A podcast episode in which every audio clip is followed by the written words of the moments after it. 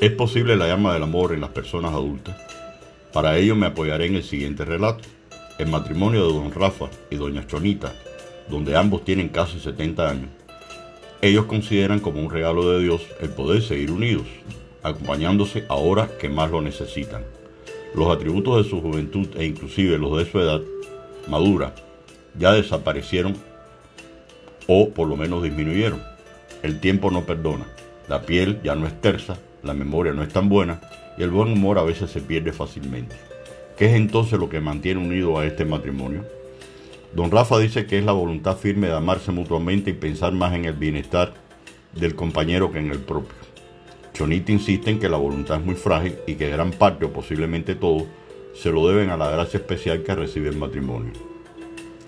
Resulta cierto que cuando no falta una cualidad sobre un defecto, en las paredes jóvenes, en las parejas jóvenes, el amor es un deseo corporal o sentimental que busca al otro para sentirse feliz pero casi nunca busca la felicidad de su pareja, sino la propia. En cambio, pasada la juventud, en las personas mayores, de carácter sano, el amor suele volverse más maduro y son capaces de amar de verdad a la persona que escogen para compartir su vida, porque entonces ya no es tan fácil que seamos dominados por la pasión ciega o el romanticismo exagerado.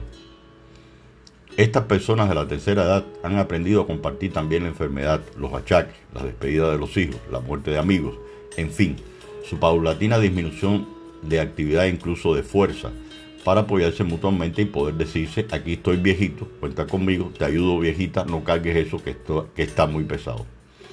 Es en la edad avanzada cuando su comunión es total porque quedan atrás egoísmos, vanidades, superficialidades, competencias inútiles, pleitos y males entendidos.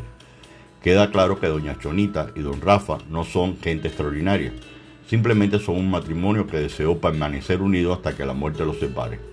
Y esperan no solo llegar a los 80 años de casados, unidos y felices, sino aún más. Se han realizado estudios que indican que entre los 50 y 60 años las personas son usualmente más sosegadas y tranquilas. Y además ya a esa altura del campeonato se cuenta con cierta sabiduría o saber sobre el amor. Aunque realmente podemos decir que para el amor no hay edad, o mejor dicho, dice que en todo momento de la vida se puede amar y ser amado, y siempre y cuando se haya aprendido lo suficiente sobre la materia. A medida que pasan los años, a la hora del amor, es posible ingresar en un camino donde pocas veces se añora la juventud. De acuerdo con opiniones de jóvenes, adultos y personas de la tercera edad, el amor es lo más inexplicable y espectacular de la experiencia humana.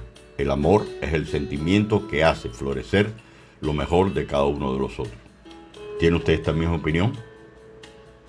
Gracias.